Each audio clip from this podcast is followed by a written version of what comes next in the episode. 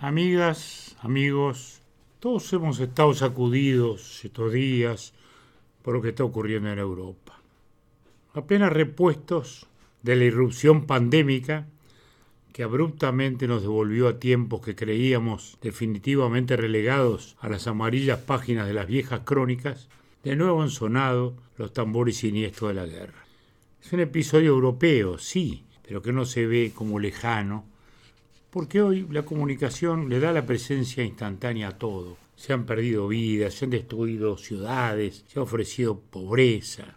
Sabemos, como toda guerra, cómo empieza, no cómo va a terminar al final. Putin pensó que esto era un paseo, no lo fue, encontró una resistencia heroica que conmueve a la humanidad entera, y más allá del aplastamiento que está haciendo, queda esa imagen de un pueblo heroico defendiéndose. Desde nuestra lejanía geográfica, sin embargo, todos estos episodios nos llaman, una vez más, a cuidar los valores esenciales de nuestro sistema, a preservarnos del riesgo de los maximalismos, a tomar real conciencia de que la paz y la estabilidad no tienen precio. El miércoles pasado oímos al presidente de la República en el Parlamento. El día antes había tomado posesión de la presidencia de la Cámara de Diputados nuestro correligionario Pasqué a cuyo discurso expresamente nuestro presidente se adhirió en su discurso en la Asamblea General, ratificando lo que es el cuidado fundamental a los valores de la República, de la democracia, de la ley. Estamos en una región inestable, con gobiernos iracundos, con economías que crujen, con monedas que suben y bajan. Estamos con un mundo en constante amenaza. ¿Hasta dónde llegarán estos conflictos? Europa empezando a armarse de nuevo. Entonces, en la comparación está claro que nuestro país luce como un islote de tranquilidad, aunque hoy no haya islas en el mundo global, porque realmente no las hay. Ya lo estamos viendo con el petróleo, ya lo estamos viendo con los impactos económicos, ya lo estamos viendo con esas circunstancias. Pero lo que importa es hacer una reflexión profunda que nos debemos en este tiempo de inesperada campaña en que gobierno y oposición dirimimos la sobrevivencia de una ley que desde hace un año y medio regula diversos aspectos de la vida del país. Todo esto nos refuerza la idea de que más que nunca hay que seguir adelante con la obra del gobierno, mantener el ritmo de la administración, no retroceder en asuntos tan fundamentales como la seguridad o la educación. Hace dos años la ciudadanía votó por un cambio. Él se viene adelantando, se viene llevando adelante.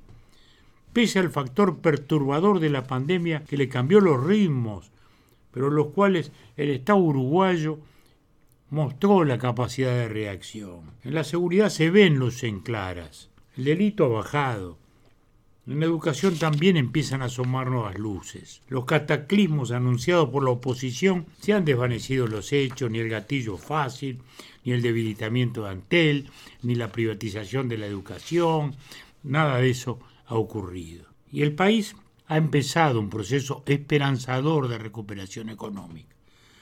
Se ha crecido más de un 4%, ha mejorado el empleo, Hoy hay 20.000 personas más trabajando que las que había en el 2019, cuando empezó este gobierno. Como esto se viene logrando, entonces se reclama la recuperación salarial. Sí, no fue la prioridad el año pasado. Todos, empresarios, Estado, trabajadores, reconocieron que lo importante era el empleo. Y tampoco hoy hay una gran pérdida salarial, apenas podemos hablar de un retraso de un 1 o 2%. Y eso avanzará en los próximos tiempos en la medida en que la economía siga funcionando.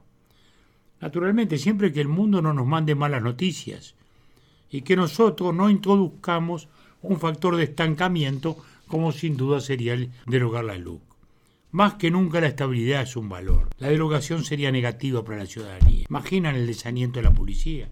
Imaginan la irrupción de la cuestionada FENAPE en un renacido consejo de secundaria las adopciones retornándose a su viejo ritmo, el derecho a la libre circulación en las rutas cuestionado nuevamente, la ocupación como recurso habitual, los rapiñeros pidiendo de nuevo libertades anticipadas y dependiendo todos de la voluntad de jueces en un espinoso camino de una benignidad que si responde al clásico sentimiento humanitario del país choca con la excepcionalidad de la crisis de seguridad que hemos vivido. Tenemos mucho para cuidar. El gobierno tiene apoyo popular se sustenta en una gran gestión en la pandemia, en un clima de libertad preservado, en el apoyo social brindado a los más desvalidos. Entonces, más que nunca, más que nunca, no derogamos, más que nunca cuidemos la coalición, más que nunca los otros colorados en la responsabilidad como nos los manda nuestra identidad, nuestra historia y nuestro futuro. Hasta la próxima.